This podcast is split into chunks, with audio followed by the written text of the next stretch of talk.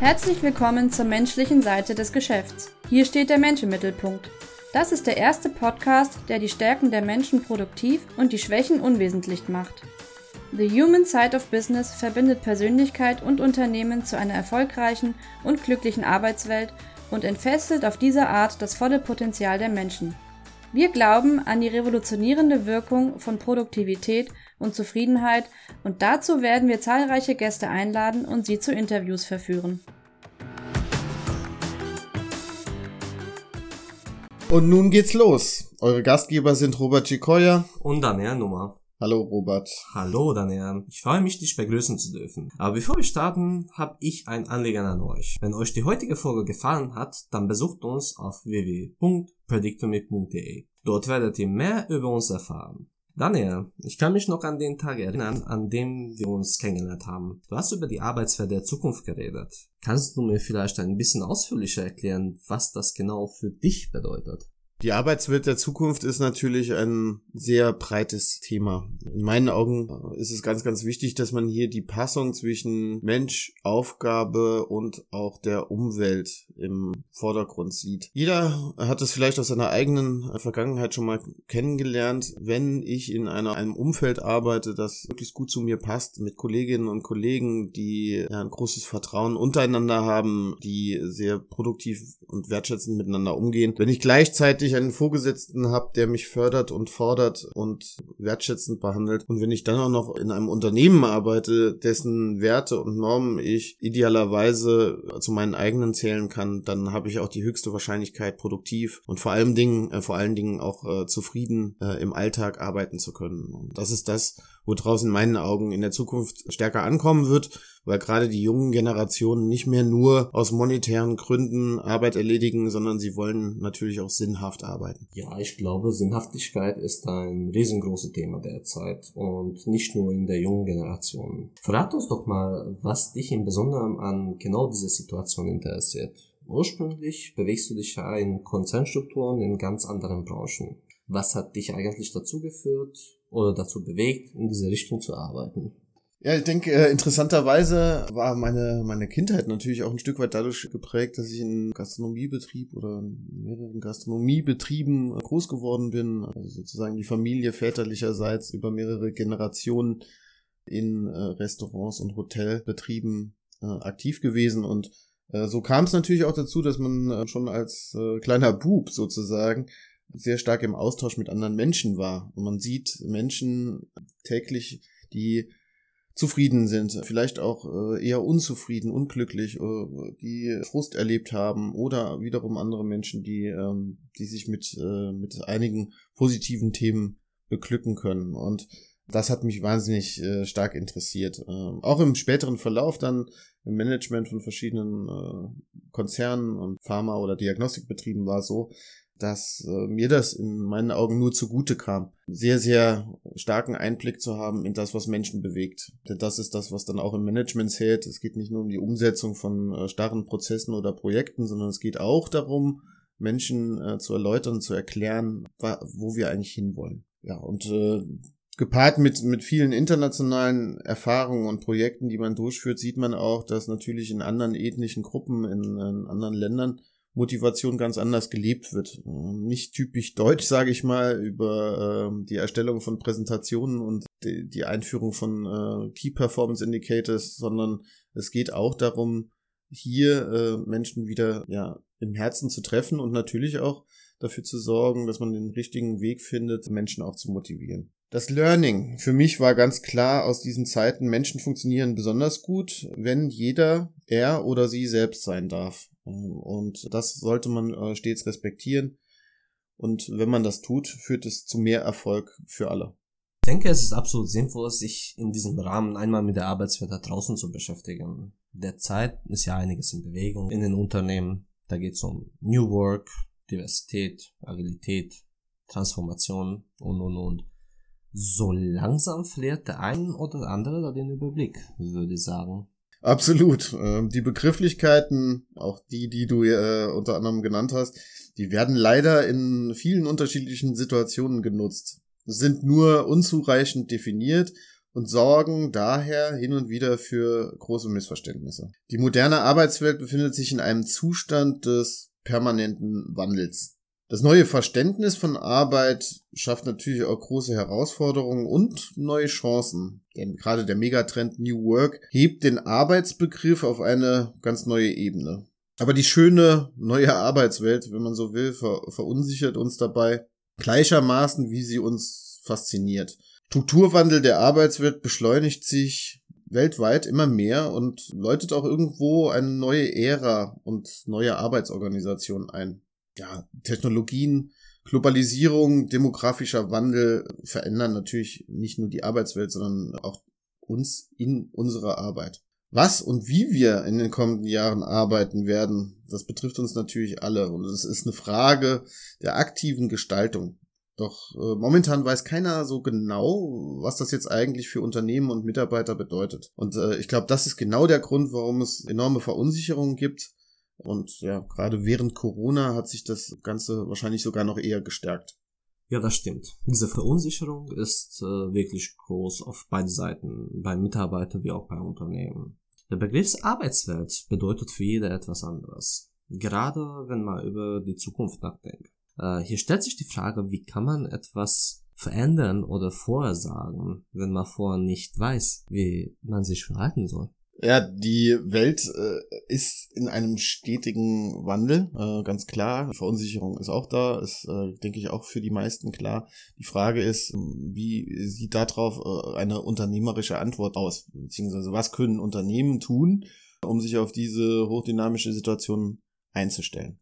Dabei ist ganz wichtig, dass man sich jetzt äh, nicht auf, äh, wenn man zum Beispiel Digitalisierung hört, nicht darauf konzentriert, dass Digitalisierung ein IT-Projekt wäre. Ne, genau das ist es eigentlich nicht. Äh, in meinen Augen geht es beispielsweise bei der Digitalisierung und bei anderen Themen darum, möglichst nah am Menschen zu sein, zu verstehen, welche Bedürfnisse die Menschen haben und auf welchem Weg ich sie auch inspirieren und begeistern kann, um bestimmte äh, Themen auch gemeinsam umsetzen zu können und zu wollen. Dementsprechend äh, denke ich, ist es ganz wichtig, wenn man vorhersagen möchte oder oder einfach nur einschätzen möchte, wie die Zukunft am besten zu gestalten ist, dass man alle Methoden wählt, um äh, Führungskräfte und, und Teams möglichst nah zusammenzubringen. Echtes Interesse an der Führung hilft da genauso wie äh, natürlich die Begeisterungsfähigkeit des Teams. Und ähm, wenn ein Unternehmen sich darauf konzentriert, die äh, Führungskräfte zu befähigen, zu fördern, äh, in die Richtung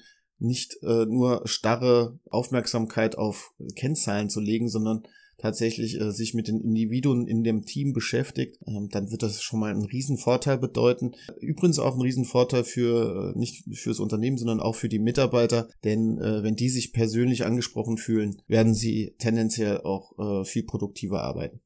Daniel, du sagtest, die Führungskräfte seien besonders stark in der Verantwortung? Ja, in der Routine sind Führungskräfte und Teams äh, natürlich äh, stark ausgelastet.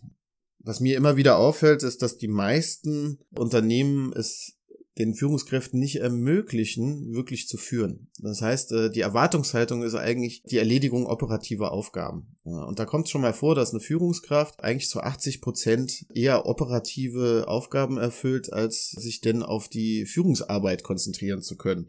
Und das spüren natürlich auch die Mitarbeiter. Wenn zu wenig Zeit für Führung und Kommunikation bleibt, fühlen sich Mitarbeiter nicht gut informiert, erkennen die Zielsetzungen nicht und äh, wissen im Alltag auch nicht immer, wo der Weg eigentlich hinführen soll. Die Waage kippt mehr und mehr in Richtung der operativen Umsetzungsverpflichtung, statt dem äh, sich in Zukunft äh, stärker benötigten Leadership zu widmen.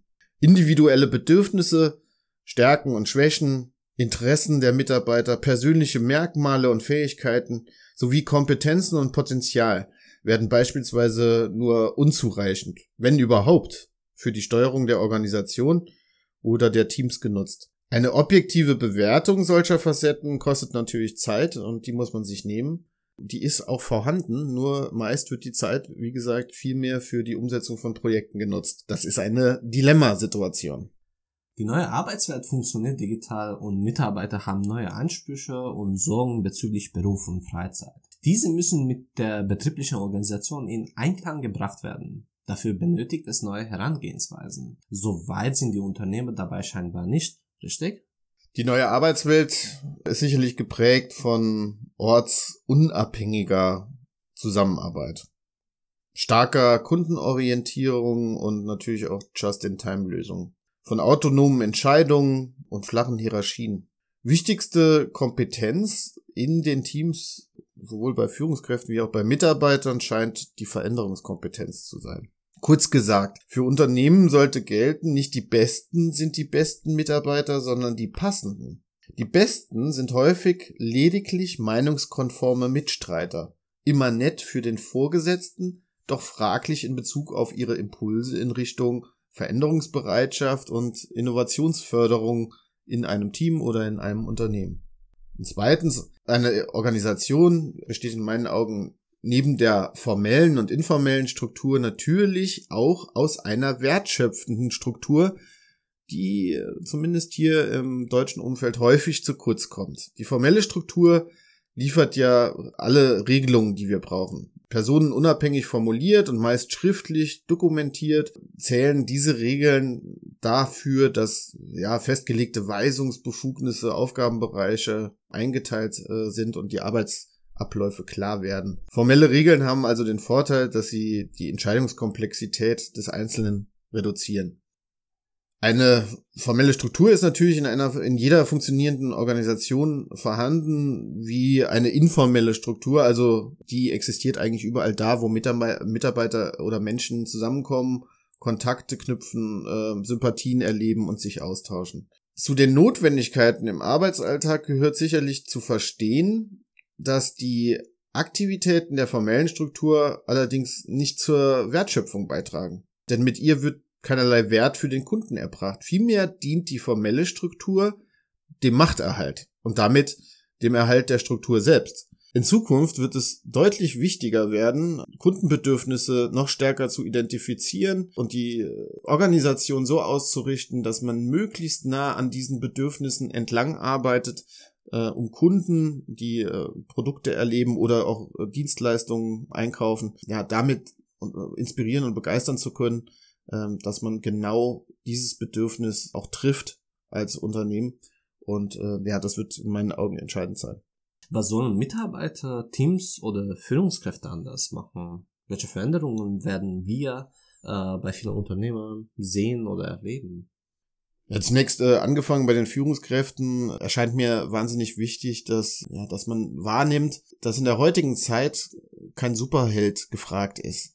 Es geht nicht darum, als Führungskraft in der vordersten Reihe zu stehen und alle Entscheidungen für sich selbst treffen zu müssen oder zu können, sondern in meinen Augen sollten Führungskräfte stärker verstehen, äh, welchen Vorteil sie hätten, Moderatoren zu sein. Gestalter, die das Team und äh, die einzelnen Fähigkeiten im Team möglichst gut in eine Komposition bringen, Mitarbeiter miteinander verbinden, verbinden, aber auch Teams miteinander verbinden. Und genauso kann man das auch sehen für, für die Teams selbst. Auch hier geht's um, um immer stärkere Zusammenarbeit und zwar nicht nur im eigenen Team, äh, im eigenen Aufgabenbereich, sondern überall da, wo Teams zusammenfinden und äh, als Netzwerk funktionieren, da sieht man einen, einen Mehrwert, ähm, der generiert wird dadurch, dass viele verschiedene Perspektiven miteinander kombiniert werden können. Äh, ja, und zu guter Letzt, natürlich kommt das auch dann den einzelnen Mitarbeitern zugute, denn ich glaube, mit einem solchen Führungsverhalten oder auf Basis von einem solchen Führungsverhalten hat jeder Mitarbeiter größere Möglichkeiten, sich individuell in den Projekten, in den Aufgabengebieten wiederzufinden Impulse zu geben, Wertschätzung zu erfahren und das unabhängig von den einzelnen ähm, Aufgabengebieten, die mir von der Vorgesetzten oder dem Vorgesetzten zugeteilt werden. Welche Veränderungen bedeutet das für die Unternehmen? Nun, es geht, es geht darum, dass die Unternehmen äh, hierarchische Strukturen minimieren und äh, sich stärker darauf fokussieren, Netzwerke intern zu bilden. Diese Netzwerke sollten möglichst dynamisch sein, also das heißt äh, frei von, äh, von Vorgaben, so dass äh, sich einzelne Verantwortlichkeiten auch neu entwickeln und generieren können. Und dann habe ich eine gute Basis, dass tatsächlich diese dynamischen Netzwerke auch schnell reagieren können, wenn ich ihnen den Handlungsfreiraum gebe und auch Entscheidungsfreiraum gebe, dann braucht es auch keine vier Wochen, bis eine Entscheidung vom Geschäftsführer getroffen wurde, sondern äh, die Entscheidungen können häufig auch von den Teams selbst getroffen werden. Vielen Dank, Daniel, für die tolle Impulse und ein guter Start in die nun kommende Folgen unseres Podcasts, in denen werden wir die Herausforderungen detailliert diskutieren und unseren Zuhörern immer auch pragmatische Handlungsvorschläge liefern. Wenn euch die Folge gefallen hat, dann schaltet das nächste Mal wieder ein. Und wenn ihr noch mehr über die Arbeitswelt der Zukunft erfahren wollt, dann könnt ihr uns gerne auf predictomy.de besuchen. In diesem Sinne, danke für deine und eure Zeit. Ich danke euch für das Zuhören. Wir wünschen euch noch eine tolle Woche.